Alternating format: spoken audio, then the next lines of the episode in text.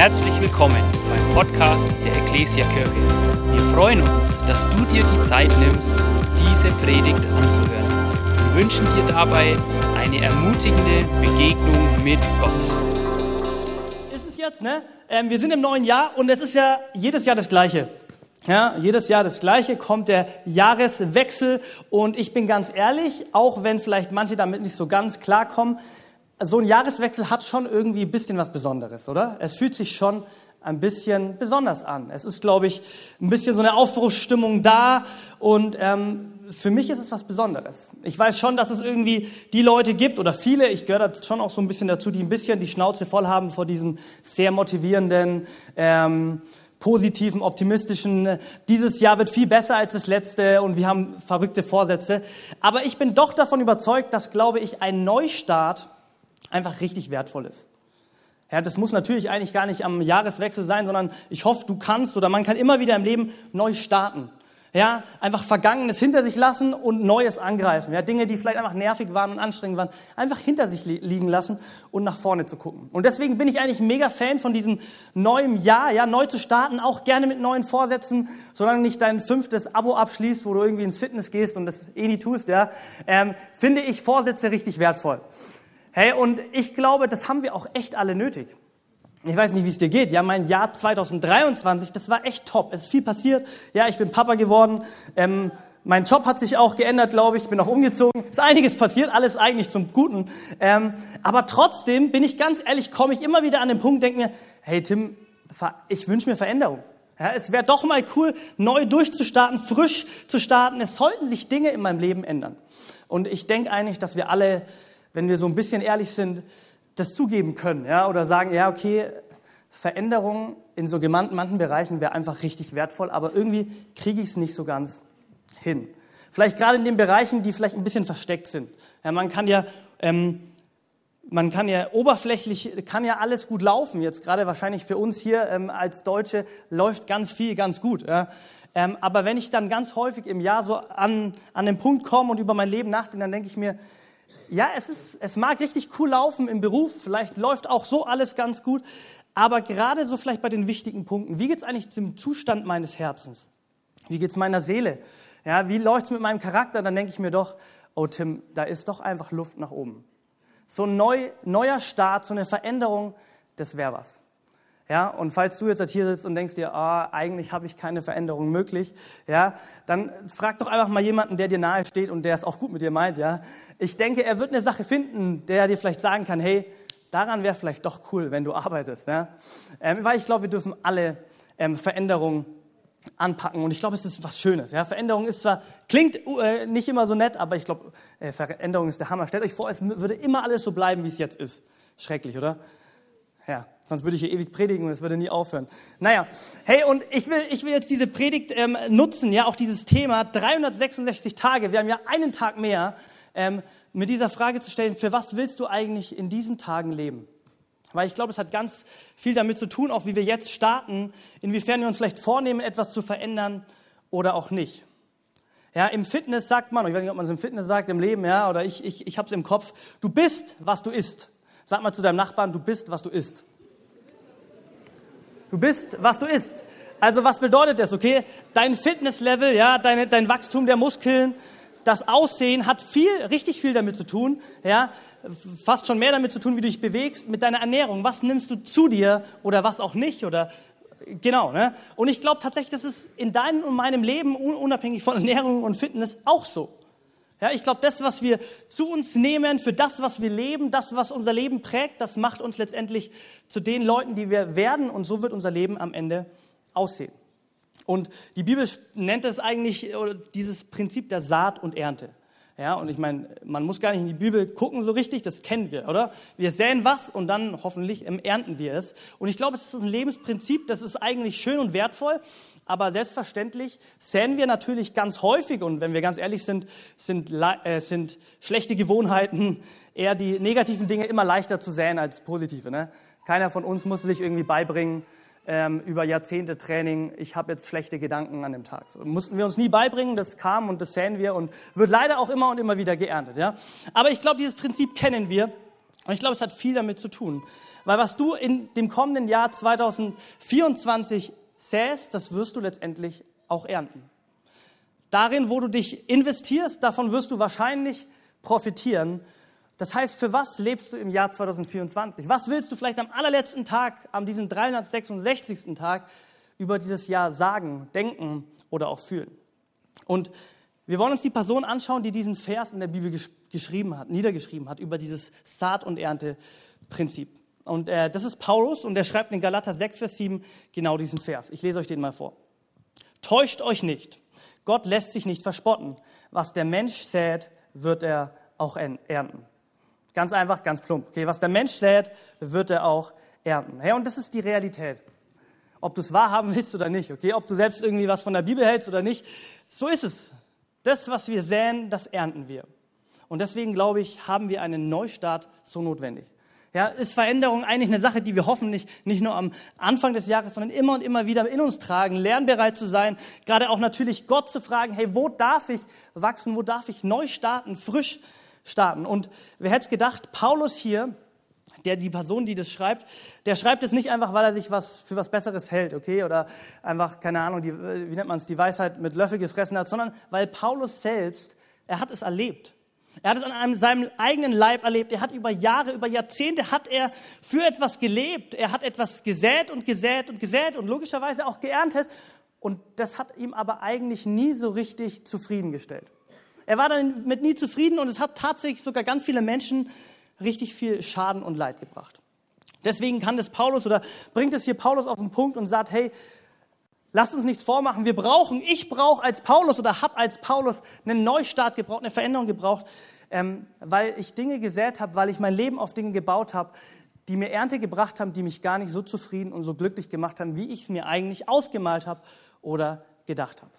Und das wollen wir uns heute anschauen an dem Beispiel, an dieser Person Paulus. Okay, wir kennen ja Paulus, denke ich, die meisten. Das ist eigentlich ähm, die, das ist der Apostel Paulus, ja, der in der Bibel so gut wie jeden Brief geschrieben hat. Also wenn es mal ein Quiz gibt, okay, wer hat den und den Brief in der Bibel geschrieben?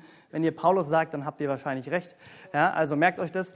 Der hat ganz viel geschrieben und letztendlich ist er ähm, ja, ein Riesenvorbild für uns, für viele Christen. Ja, er ähm, hat das Evangelium so nach Europa mitgebracht und ist eine unglaublich coole und, und inspirierende Persönlichkeit.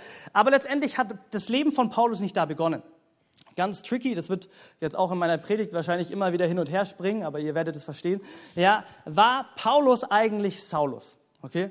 Also, ich, ich erkläre euch das. Paulus, ähm, wer sagt, Saulus kam auf die Welt, ja, und er hatte, da hat man da, zur damaligen Zeit in der Region hattest du mehrere Namen, ja, und sein jüdischer Name war Saulus, ja, der ist, wer hätte gedacht, nach dem jüdischen oder israelitischen König, dem ersten König, König Saul, wurde der benannt.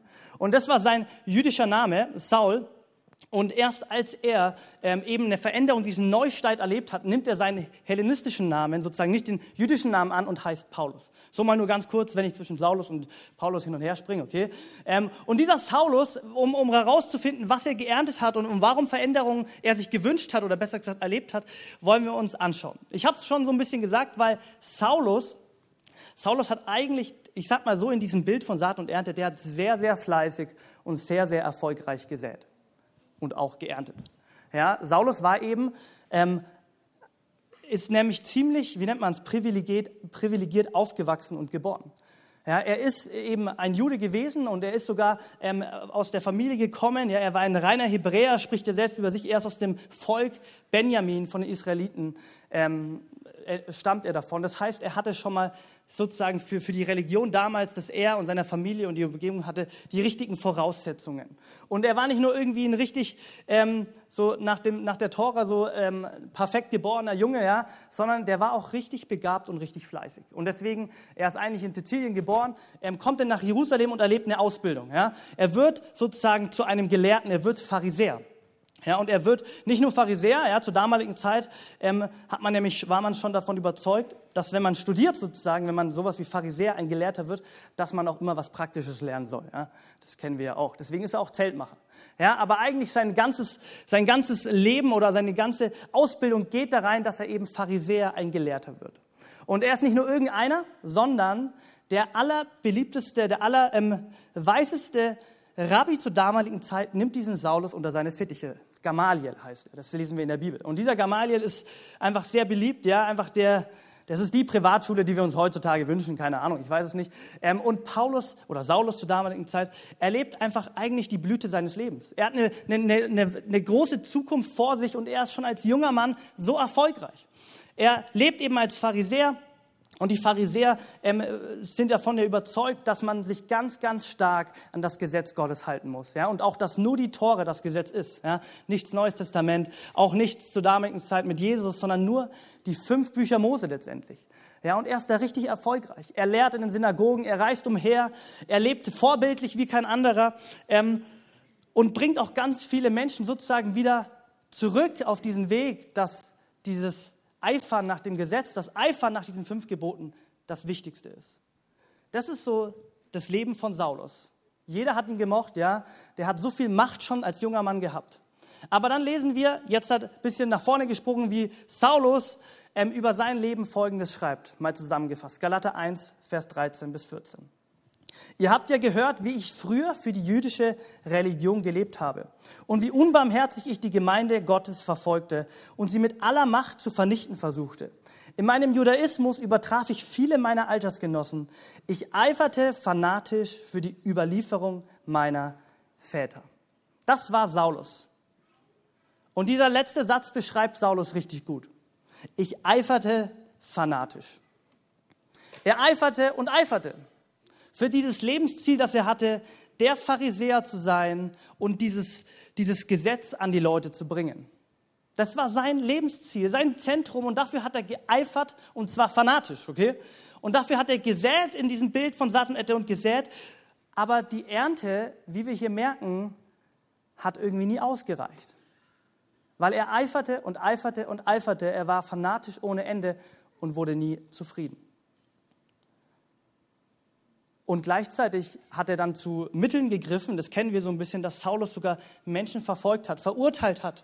Ja, er sogar Steinigungen zugelassen hat, weil es ihm so wichtig war, dieses Lebensziel zu erreichen, erfolgreich zu sein in seinem Job, der Pharisäer zu sein, der das scheinbare Ziel Gottes verfolgt.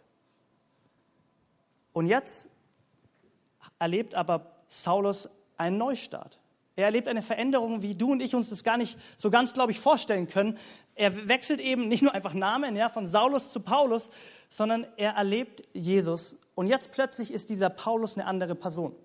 Jemand, der eiferte und eiferte, der eigentlich vielleicht auch menschlich gesehen eigentlich alles fast richtig gemacht hat und mega erfolgreich war und beliebt war, kann plötzlich folgenden Satz über sich selbst und über sein Leben sagen, dass ich mir wünsche, mehr und mehr über mein Leben sagen zu können. Philippa 4, 11 bis 13.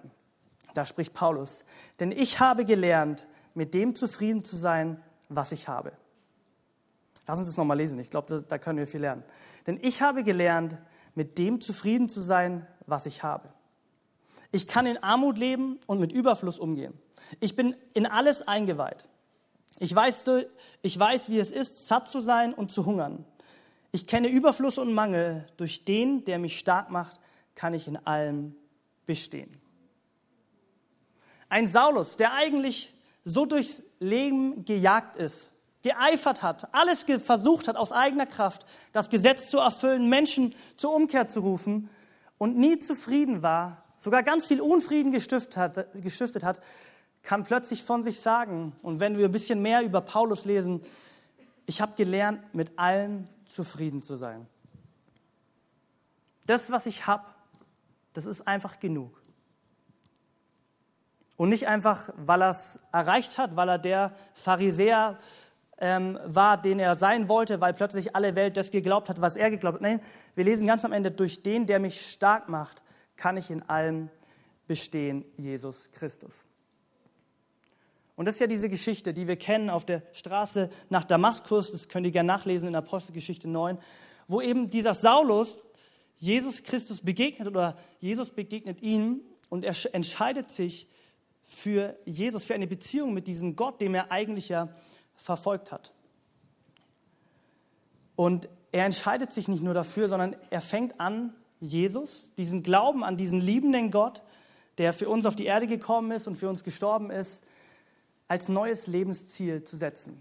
Es geht ihm nicht mehr um seinen Erfolg. Es geht ihm nicht mehr darum, aus eigener Kraft zu leben. Und wenn er das Gesetz erfüllt, dann passt alles und er kann Haken hinter sein Lebensziel setzen, sondern es geht um diesen Jesus.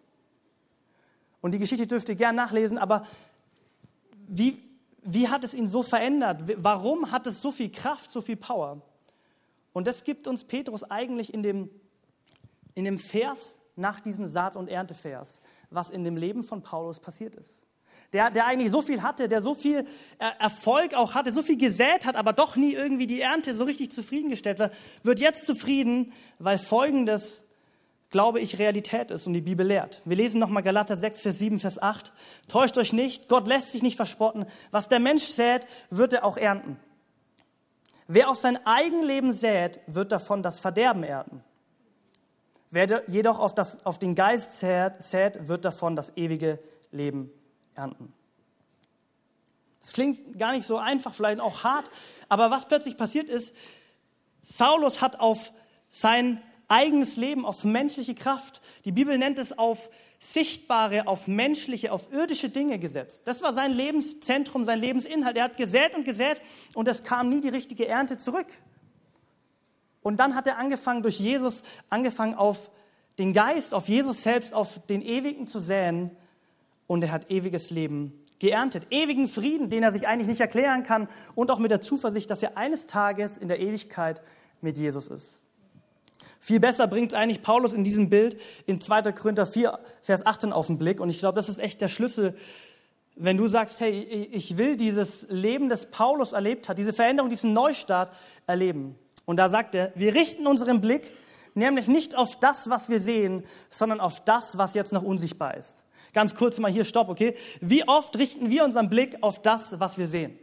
Logischerweise, und das ist auch voll in Ordnung, keine Sorge, okay, ähm, richten wir unseren Blick fast ausschließlich auf die Dinge, die sichtbar sind. Aber er, er geht weiter, denn das Sichtbare ist vergänglich, aber das Unsichtbare ist ewig. Und genau das hat Paulus erlebt. Und seine Veränderung war nicht nur einfach ein kleiner Vorsatz, den er mal sich genommen hat, sondern dadurch, dass er sein ganzes Leben, seine ganze Hoffnungen auf die Unsichtbaren, auf den Ewigen, die Bibel sagt, Jesus Christus, Gott ist der Ewige, gesetzt hat, hat er eine Ernte eingefahren, wird eine Ernte einfahren, die ihm diese Zufriedenheit, diesen Halt im Leben gibt, wie nichts anderes, kein Erfolg, keine Menschenanerkennung, die er damals hatte, gegeben hat. Herr, und genau das glaube ich, und davon bin ich überzeugt, ist, in jedem, ist für jeden Menschen ganz relevant. Ich glaube, jeder Mensch, davon spricht die Bibel und vielleicht kannst du mal in dich reinhören und vielleicht auch ein bisschen die Geschichte der Menschheit oder keine Ahnung, so wie du aufgewachsen bist, das reflektieren. Ich glaube, jeder Mensch ist geschaffen für die Ewigkeit, geschaffen für Ewiges. Weil wir lesen es ja hier, Sichtbares, sozusagen Unewiges, vergeht. Das wissen wir selber. Das erleben wir an uns selbst, wie wir älter werden, wie vielleicht Menschen sterben, wie Dinge, wo wir uns angesammelt haben, eine Hoffnung, auf die wir gesetzt haben, die einfach vergeht. Wir können nicht mal viel machen. Das haben wir der letzten Zeit ganz oft erlebt, wie Dinge kommen in unserer Weltgeschichte und es, es kommt und geht. Ihr müsst nun mal, vielleicht, das ist eigentlich eine ganz lustige Sache, geht mal gerne, ich weiß nicht, wie man das macht, vielleicht ins Internet, ja, und googelt mal so immer vielleicht alle fünf Jahre irgendeine Zeitung, irgendeine Zeitung. Und schaut mal, was die Leute vor fünf Jahren auf dem Titelblatt geschrieben hat, von was sie überzeugt waren, was eintrifft, was nicht eintrifft, was gesund ist, was nicht gesund ist. Und ich verspreche euch, du und ich, wir werden irgendwie wahrscheinlich ganz oft häufig drüber lachen. Ja, und das könnt ihr immer so machen. Und wahrscheinlich wird, werden meine Kinder über meine Generation, die irgendwann mal was erforscht hat und festgesetzt haben, aus sich denken, wie kann das sein? Weil Sichtbares, Menschliches wird nie ewig bestehen. Es wird zerfallen. Und das hat Paulus verstanden. Und deswegen bekommt er plötzlich durch das Säen auf das Ewige, auf Jesus Christus, auch ewige Ernte. Eine Zufriedenheit, eine Genugtuung, die ihm eben irdische menschliche Dinge nicht geben kann. Und ich will euch genau dazu einladen. Und zwar jeden einzelnen von euch. Das ist ganz egal, ob du mit Jesus schon ewig lang unterwegs bist. Wenn du dir mal diesen Gedanken stellst, 366 Tage habe ich oder vielleicht auch das letzte Jahr in Erinnerung hältst, wie sehr hast du diese unsichtbaren Dinge, die ewigen Dinge im Kopf oder im Herzen? Und wie sehr ernten wir, und damit sind wir auch ganz oft unzufrieden, eben die irdischen Dinge. Schon mal überlegt, oder mir geht es zumindest so, warum ich ganz häufig an meine Grenzen komme und meine Kraft einfach nicht reicht fürs Leben? Na, weil ich aus meiner eigenen Kraft sähe. Und wenn ich aus meiner eigenen Kraft sähe, dann werde ich aus meiner eigenen Kraft auch ernten. Aber wenn ich anfange, mein Leben in die Hände Gottes, aus der Kraft Gottes lebe, dann wird die Kraft nicht ausgehen. Schau mal überlegt, warum mein Frieden, zumindest mir geht so, obwohl ich vielleicht sogar manchmal echt erfolgreich bin, keine Ahnung, mir alles Mögliche im Leben gelingt, aber weil ich durch vielleicht Anhäufungen von, von Geld, von Karriere, von Menschenanerkennung mir einen vermeintlichen Frieden an, ansäen will, mein, ich doch nie zufrieden bin? Weil es ein irdischer Frieden ist und wenn du irdisch, menschlich säst, wird es nicht ewig bleiben. Herr, und ich selbst, ich habe es erlebt, wo ich so viel versucht habe, ähnlich vielleicht wie Saulus, ähm, mein Lebensziel war vielleicht nicht wie Saulus irgendwie ein Karrieremonster zu werden und alles ähm, äh, irgendwie die Karriereleiter hochzusteigen. Aber mir, mir war es wichtig, dass Menschen mich mögen. Und ich habe alles getan dafür, dass, dass ich Menschen gefalle. Dass ich irgendwie vielleicht trotzdem auch makellos leben kann. Und ehrlich gesagt habe ich es irgendwie nie hinbekommen und werde es auch nie hinkriegen. Und du wahrscheinlich auch nicht. Und ich war nie zufrieden. Ich war nie genug. Es hat nie gepasst. Und als ich Jesus, so wie, wie Saulus und Paulus oder Saulus zu Paulus wurde, begegnet bin, habe ich gemerkt, hey, Jesus, die, dieser Gott, der mich geschaffen hat, der mein Schöpfer ist, der mich durch und durch liebt, wenn ich mich an diesen Ewigen hänge, wenn ich den Blick auf ihn richte, wenn ich mein Leben auf seine Pläne lege, dann werde ich auch ewigen Frieden ernten. Und mein Leben, so wie Paulus sein Leben, er sagt es ja, er hat immer noch Mangel, er hat immer noch Armut, aber er hat es geschafft dadurch, weil Jesus sein Lebenszentrum ist, der Ewige, hat es geschafft, einen Frieden zu erleben, eine Ewigkeitsperspektive zu haben, ein Leben, das genug ist, wo er sonst nirgends gefunden hat. Und ich glaube, jeder von uns darf sich das vielleicht einfach mal durch den Kopf gehen lassen. Jetzt, wenn wir dann gleich auch noch mal in die Anbetung gehen, in ein Worship-Lied gehen und uns überlegen, hey, was sähe ich eigentlich? Was möchte ich säen im kommenden Jahr? Für was lebe ich? Warum wundert es oder so oft wundere ich mich, dass es nicht genug ist. So oft wundere ich mich in meinem kommenden oder in meinem letzten Jahr, dass ich nicht zufrieden bin. Vielleicht, weil wir ganz wenig das Unsichtbare, das Ewige im Herzen tragen und danach leben, sondern ganz viel das Menschliche. Und Timo, du darfst gerne mal nach vorne kommen. Und wir wollen uns gemeinsam aufmachen. Ja? Ihr habt auf eurem Zettel so ein, äh, auf eurem Stuhl einen Zettel, ähm, wo auf der Rückseite so letztendlich so etwas Ähnliches wie ein Vorsatz oder für euch eine Entscheidung, ähm, Schritte sein kann, wie du eben 2024 leben möchtest oder auch nicht leben möchtest, was du ändern möchtest. 2024 war ein gutes Jahr, weil. Und dann haben wir so ein bisschen die wichtigsten großen Bereiche unseres, deines Lebens draufgeschrieben. Und ich habe keine Ahnung, ich weiß gar nicht, wo du stehst im Leben, ja. Herr, aber ich bin von einer Sache völlig überzeugt, dass, dass wenn wir unseren Blick, so wie es Paulus schreibt, auf den ewigen richten, dann werden wir ewiges ernten. Dann werden wir einen Frieden bekommen, den die Bibel sagt, den die Welt gar nicht kennt. Den kannst du nicht finden. Mit Reichtum, mit, mit Sicherheit, mit Erfolg, diesen Frieden findest du nicht. Und vielleicht bist du hier und sagst, hey, ich bin mit Jesus schon unterwegs, ähm, was soll ich damit jetzt? Dann geh doch mal diese Bereiche für dich durch und denk dir, hey, wo muss ich endlich mal wieder weg von diesen ganzen sichtbaren Dingen gucken und hin auf diese unsichtbaren Dinge? Wo kann ich sogar in meiner Beziehung mit Gott wieder ganz neu meinen Blick eben auf ihn richten und nicht nur auf mich? Auch in, in, in dem Bereich Beziehungen zu Menschen. Wie kann ich auch dort Ewiges säen und nicht nur Vergängliches? In der Arbeit, in der Kirche, in, mit deiner Gesundheit, was dir dein Bereich auch immer, welcher Bereich irgendwie passt zu dir. Und für die, die sagen, hey, eigentlich mit Jesus habe ich noch nie eine Entscheidung getroffen, ich weiß gar nicht, wie das geht oder was, wie das funktioniert, kannst du gerne einfach bei dieses Zuhause dir Zeit nehmen oder auch jetzt einfach innerlich bei diesem Punkt Beziehung zu Gott einfach die Entscheidung treffen, ja, ich, ich versuche doch einfach mal eine Beziehung mit diesem Gott, der eben nicht vergänglich ist, wenn das alles stimmt, sondern ewig ist. Und einfach mal eine Entscheidung zu treffen, zu säen für die Ewigkeit und nicht immer nur fürs Hier und Jetzt, das so schnell und so oft vergeht. Für was lebst du? Willst du, wie wir als gesamte Gesellschaft und Menschen immer und immer nur für das Sichtbare leben? Und das werden wir auch, das ist ja auch wertvoll. Ja? Gott hat Himmel und Erde geschaffen. Ja? Sichtbares ist wertvoll, aber das Sichtbare, deine eigene Bemühung wird dir niemals die Erfüllung, den Frieden geben, wie es das Unsichtbare, der ewige Jesus Christus tut. Und deswegen, wir dürfen mal gemeinsam aufstehen. Wir wollen jetzt halt gemeinsam nochmal ein Lied singen.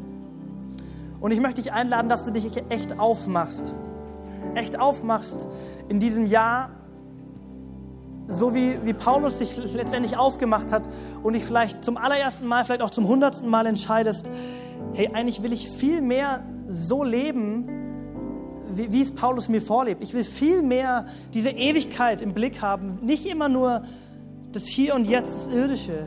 Ich, mich, meiner, mir, segne Gott uns vier so, sondern zu sehen, hey, wo stehe ich? Was ist mir wichtig? Worauf baue ich mein Leben?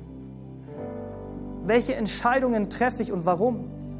Treffe ich sie immer nur bei dem Maßstab, ja, wie es sichtbar logisch ist oder richtig ist, oder treffe ich es anhand Gottes Wort, anhand von Gottes Charakter, um zu wissen, hey, ich will Ewigkeit säen. Lass uns mal die Augen schließen. Wir wollen gemeinsam noch beten. Und wenn du hier bist und sagst, ja, ich will mich entscheiden, einfach neu im Jahr 2024 auf das Ewige zu gucken, auf Jesus zu schauen, das richtige Fundament nutzen, zu säen auf guten Boden und nicht auf Boden, der irgendwie vergänglich ist, dann darfst du diese Entscheidung gerne in deinem Herzen treffen. Herr Jesus, wir danken dir, dass du hier bist. Und Jesus, wir danken dir, dass du in deinem Wort sagst und dass es so viele von uns erlebt haben. Paulus auch, dass du der Weg, die Wahrheit und das Leben bist. Und niemand anders kommt jemals zu dir, zu, zu Gott in den Himmel. Und Jesus, dieses echte Leben wünschen wir, ganz, wünschen wir uns, ganz egal, wie wir es ausdrücken möchten oder wie wir es empfinden. Wir wünschen uns ein echtes Leben ewiges Leben. Wir wünschen uns Zufriedenheit, die nicht weniger wird, wenn die Umstände schlechter werden, sondern eine Zufriedenheit, die bleibt. Wir wünschen uns, dass wir verstehen, genug zu sein. Und Jesus, das, davon bin ich überzeugt, das wollen wir beten und uns dafür entscheiden, dass das du bist. Und deswegen wollen wir uns ja jetzt einfach neu zu dir wenden, unseren Blick auf dich richten, auf das Unsichtbare. Und auch dir jetzt in dieser Zeit der Anbetung im Lobpreis nochmal echt unser Leben, unsere Sorgen, unser vergangenes Jahr hingeben und mit neuer, frischer Stärke und Glauben nach vorne gucken. Lass uns Gott anbeten.